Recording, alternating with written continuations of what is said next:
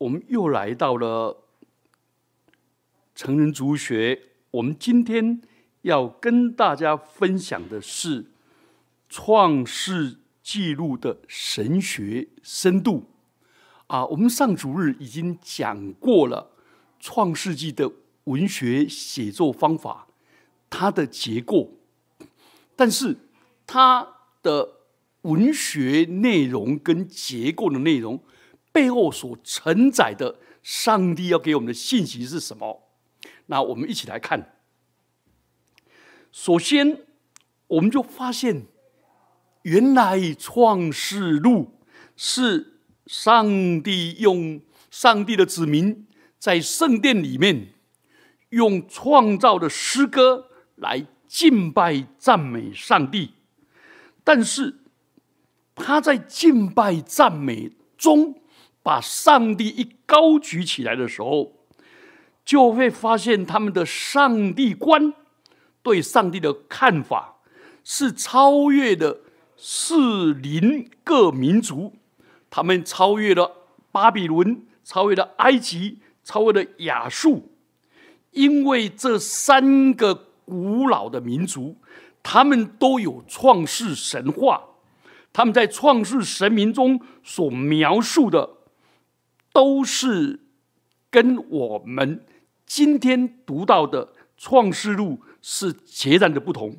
举个例子，第一，当以色列赞美上帝在第四天创造了太阳、月亮跟星存的时候，这样这个单纯的说法就撕毁了巴比伦。所崇敬的月神亚伯拉罕，原本是在加勒底的乌尔是崇拜月神的，也撕毁了他们以诸神哎众星诸神明的假面具。换句话说，上帝创造了日月星宿，他们是为我们服务的。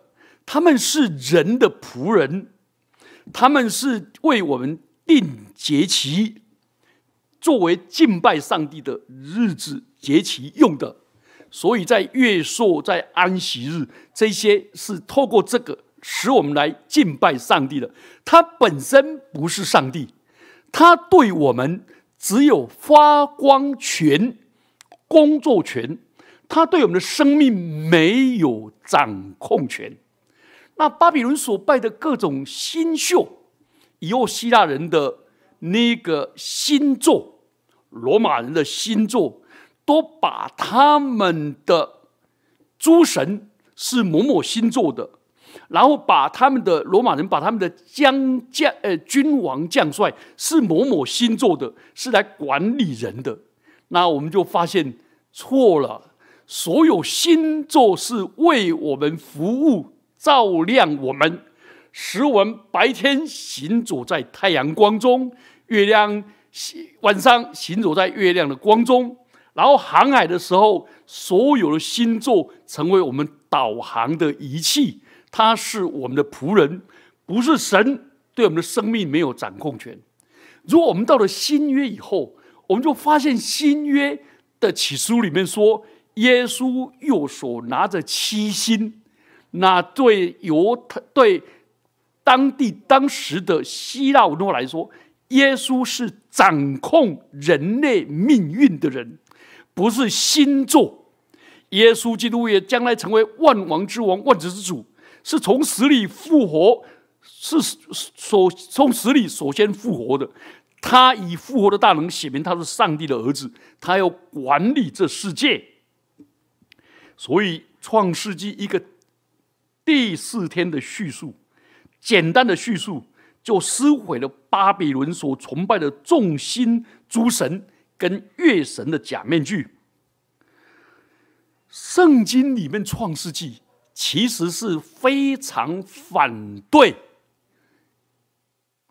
中东、埃及、巴比伦跟亚述的神话，所以他打倒了这些各种的邪神。剔除了他的神话，所以这是一个很特殊的。我再举个例子，埃及崇拜的动物，譬如说狮身人面，那些巴比伦所崇拜的新神马杜克跟新有什么价值呢？祭司的团体，神学团体说，既没有兽神，也没有新神。外邦人的迷信把塑造者当做他们的神明，其实那些塑造者，不管是兽或者心，都在人的地位之下，因为人是照着上帝的形象造的，管理什么？管理地上的走兽、空中的飞鸟跟海里的鱼，所以管理这些，所以这些受造之物是安得在人的脚下，所以。对这些外邦宗教的评估一点也不含糊。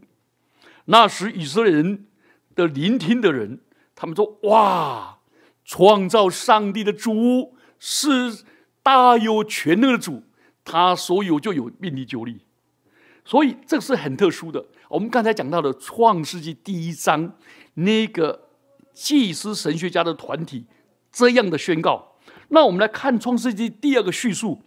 创亚威神学的团体里面，也同样使兽神崇拜大贬身价。人民对以色列的种种兽神的敬拜记忆犹深。但这时候记录说，亚当被造以后，给所有的动物起名，给所有的空中的飞鸟、一切的牲畜都起了名字。但没有找到相称的辅助者。换句话说，我为动物起名，表示动物是安得在我下面的，指明兽类不及人甚远，所以他绝不可能摇身一摆变成我的神明。所以《创世纪》里面背后就很清楚的把埃及、巴比伦、亚述。所有的神话都打破了。来，还有个神话，就是什么神话呢？波斯国的神话，波斯信仙教，又称为拜火教。他们认为光是永远的，这二元论。可是，《创世纪》里面蛮有趣的，《创世》第一章第四节说：“上帝把光暗分开了，把光暗分开了。”那这是到底是什么意思呢？为什么第四天才创造光呢？上帝说要有光，就有了光，这是第一天。那为什么写作先有光，第四天？才造太阳呢？那个原因在国际上，是因为波斯帝国在公元前五百六十年的由我印度人索罗亚斯德创立的拜火教先教为国教，主张光有神性是永远的。祭司神学家反对，认为光是被造的，但是他不敢直接。而用间接的方式来反对拜火教的主张，这是一个很特殊的。所以，光火是为我们服务的，是我们的仆人，不是我们的神，对我们的生命没有掌控权。好，第二个方面，这也蛮有趣的。上帝说有就有。创世第一章三节的上帝说，一共用了十次。第三节、第六节、第九节、十一节、十四节、二十节、二十节、二六、二八、二九。那上帝创造宇宙万物是从无到有。那这个字义上就好像诗篇三十三篇第六节的：诸天借着上帝的命令而造。万象借他口中的气而成，诗篇三十三篇第九节，因为他说有就有，命立就立，表示上帝的话一出口，马上见效，变成很大的能力，创造了宇宙万物。所以，上帝的命令不用材料，也不用工具，他一句话就造成天地，一吹气，万物形成。所以，这里讲到上帝是宇宙万物的原创者，人类所有的创造只不过是用既有的成品再造，跟创造这两个是不一样的。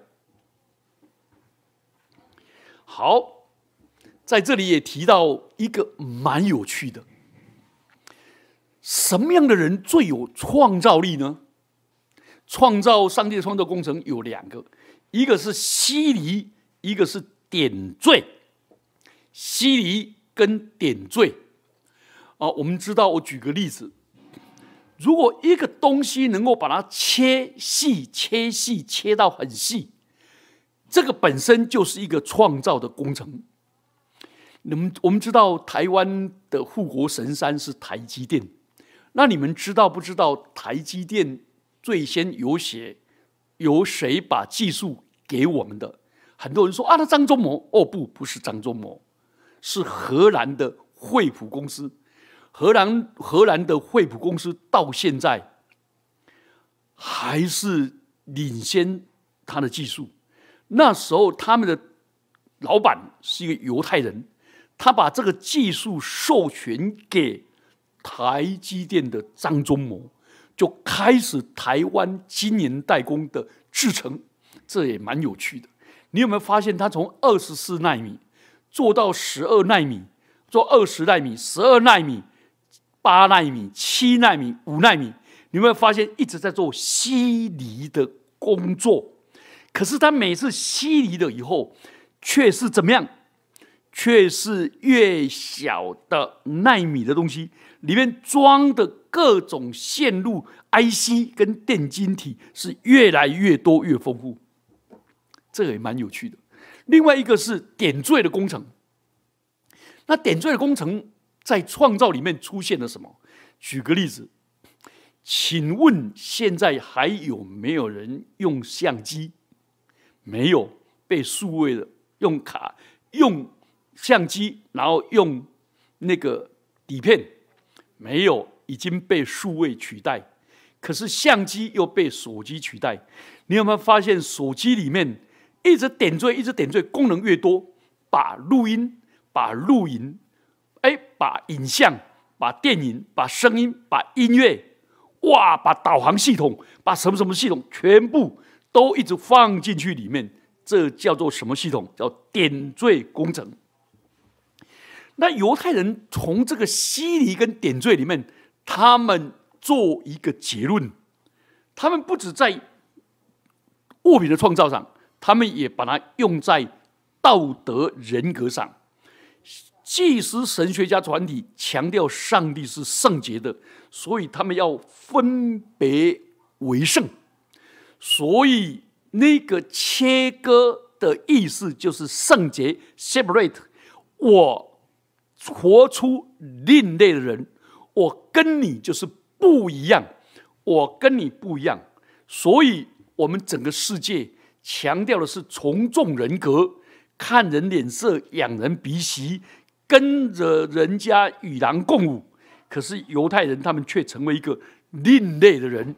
就像加勒说：“我另有一个心智跟随主，所以很清楚告诉我们，真正有创造能力、有主体性的人，是一个跟人分别的，不跟人家同流合污的。众人皆醉我独醒，众人皆醉我独醒。我跟随主，我跟人不一样。这是一个切割的工程。”另外还有一个很有趣的，叫做点缀工程。点缀工程，如果你从圣经上，你就会发现太多了。请问，上帝给我们的恩典是恩上加恩；上帝给我们力量是力上加力；上帝给我们的喜乐是乐上加乐；上帝给我们的福气是福上加福。所以，有了什么还要加上什么？有了什么还要加上什么？所以一个人生命越丰富，你有了什么，又加上什么。所以一个人有了爱众人的心，又要加要有了爱神的心，又要加上爱人的心，又要加上爱众人的心。所以这样子，一个人越来越丰富。所以创造在伦理品德上，是指着我们人活出上帝更多的美德。所以圣灵的果子九方面其实是单数的，的不同的方面使得更丰富。那我们就知道，单一面相的人是一个很可怕的人。一个人脑中只有钱钱钱，这种人没有创造力。有了钱，请问你有没有学术？有了学术，你有没有品格？有了品格，你有没有艺术？有了艺术，你有没有什么？好，这是不断的一个往上提升。更丰富的。好，那我们来看创世第一章里面，上帝每做一个说，就说好，好，好。当他创造人以后，说好极了。这里很清楚的告诉我们，上帝所造的是美好的，是上帝所赐福的。人是上帝所造的当中的极品。所以犹太人他们知道创造主造他的形象造的时候，他们对人的尊重跟人的尊严极其看重，上帝眼中是好的，所以他们就会祝福人，bless，对上帝是称颂，因为上帝是一切美好的源头，对人是祝福，对自己是自我肯定。所以，整个创造就带出一个祝福的人生、颂赞的人生、自我肯定、自我欣赏、自我悦纳的人生。那华人的文化是自贬、自抑、自己抑压抑自己，然后呢，自自伤自怜，那对人就贬义人。所以，因为人是好的，宇宙创造的是好的。我们怎么样把这个美善的东西用来容神一人？这个就是神学的深度。好，我们来看上帝所造的，真的是样样都好，结果还有个甚好。所以你有没有发现是越来越做越好？如果用这个观点来看《创世纪》第二章。上帝造完万物，造男人以后，说我还可以造一个更好的。于是他造了女人。哦，好。当我们以后提到那个婚姻观跟男女观念的时候，我们再来谈这一点。我们再来谈这一点。好，我们来看了这个深度以后，我们最后再看上帝称暗为夜。请问，上帝只有照光吗？他也照黑暗，说明黑暗是间接被造的，因为黑暗是可怕的。美善的上帝怎么可以创造出可怕的黑暗呢？所以他不说创造黑暗，而以称为黑暗，就简单的说明有早上，有早晨。在这里，我要谈最后一个。观点，那个观点是蛮特殊的。起初，上帝创造天地。请问，上帝创造天地第一天有起初，换句话说就有结束。所以，圣经里面的创造时间的观念，因为创造，所以是一个直线的时间观，或者直线的历史观。直线的时间观，所有的两个创造的故事里面，都有地方开始，空间也有时间的开始，时间空间合起来叫做宇宙。但是神话式的创造，就产生了循环的历史观。那请问，循环历史观的特征是什么？我们知道那个循环。的历史观叫做轮回，轮回的英文叫做 reincarnation，，incarnation 是道成肉身，再一次道成肉身就是循环，所以循环的历史观有人有前世、今生跟来世，这是东方轮回的思想。那请问，基督徒或者犹太希伯来人有没有轮回思想？有没有？好，传道书第一章九节说：“已有的事，已有的事后必再有；已行的事后必再行。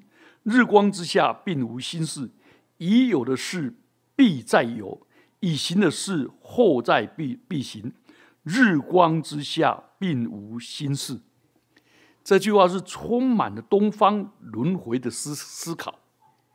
但是，创世纪的祭司神学家团体改革了这种历史观，以时间的范畴作为开始，形成直线的历史观。历史观以不太具体的光作为上帝创造宇宙的开始。那这种直线的历史观有跟循环的历史观有什么差别？有。希伯来书第十章十一到十四节说：“凡祭司天天站着侍奉神，屡次献上一样的祭，这祭永不能除罪；但基督一次永远的赎罪祭，就在神的右边坐下，从此等他的仇敌做成了他的脚垫，因为他一次献上，叫那成圣的人。”永远完全直线的历史观，耶稣基督一次就献上了，就除掉了罪，除掉了死亡。所以耶稣从死里复活的时候，耶稣基督的被杀的羔羊永远是现在式。所以即使这个直线式的历史观，耶稣一次拯救就完成了。所以，耶稣昨日、今日，直到永远是不改变的。那如果是循着历史观呢？耶稣要道成肉身好几次啊，每一次都要救人。好，在最后我要做一个谈的是：当人有前世观，今世的伦理基础就没有了。为什么？我劝你钱不还，因为你前辈子劝我的。夫妻吵架、霸凌、虐待、家暴。因为前辈子劝我的，这很不合理呢。加害者是前辈子的受害者，所以他加害有理，啊，整个解释权却站在加害者的立场，那受害者是白搭了。这样了解吗？印度的种姓制度是一个宗教政治的神话之集大成，那些白种人，那些婆罗门阶级。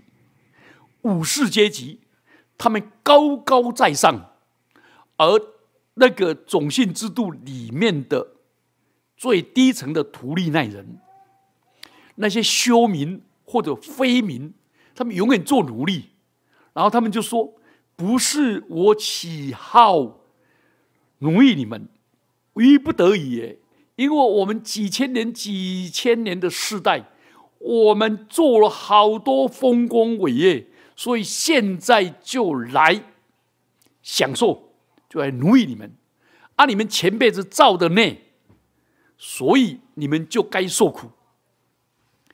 亲爱的弟兄姐妹们，轮回的观念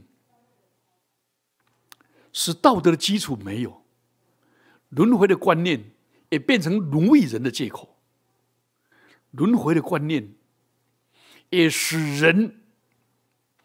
对于今生忽略，为什么？因为我们基督徒是仅此一生，人按着地命人间有意识，且死后有审判，所以人死了以后就要进入永恒的审判，而上帝的道信的人就成为拯救的大能，而不信的人就永远受审判。所以你仅此一生，你不虚此生，你在今生就要信主，就要悔改。耶稣基督的救恩，今世就永有效，而且永远的进入永远，而不是等你下辈子再来说，这辈子没关系，慢慢来。所以使人对救恩产生怠慢，使人对于品格伦理就疏忽了。亲爱的弟兄姐妹们，创世纪就告诉我们，这是一个美好的宇宙观，这是一个直线的宇宙观。耶稣基督的救恩也是一次完成的。我们一起低头祷告。天父，我们感谢你，帮助我们认识你这一位创造宇宙万有的真神，而不要去拜那些塑造的日月星宿，甚至于野兽。主啊，恩待我们，赐福我们，让我们敬拜你独一的真神。我们也从你的眼光看我们自己，我们在你的眼光里面是好的，是好极了。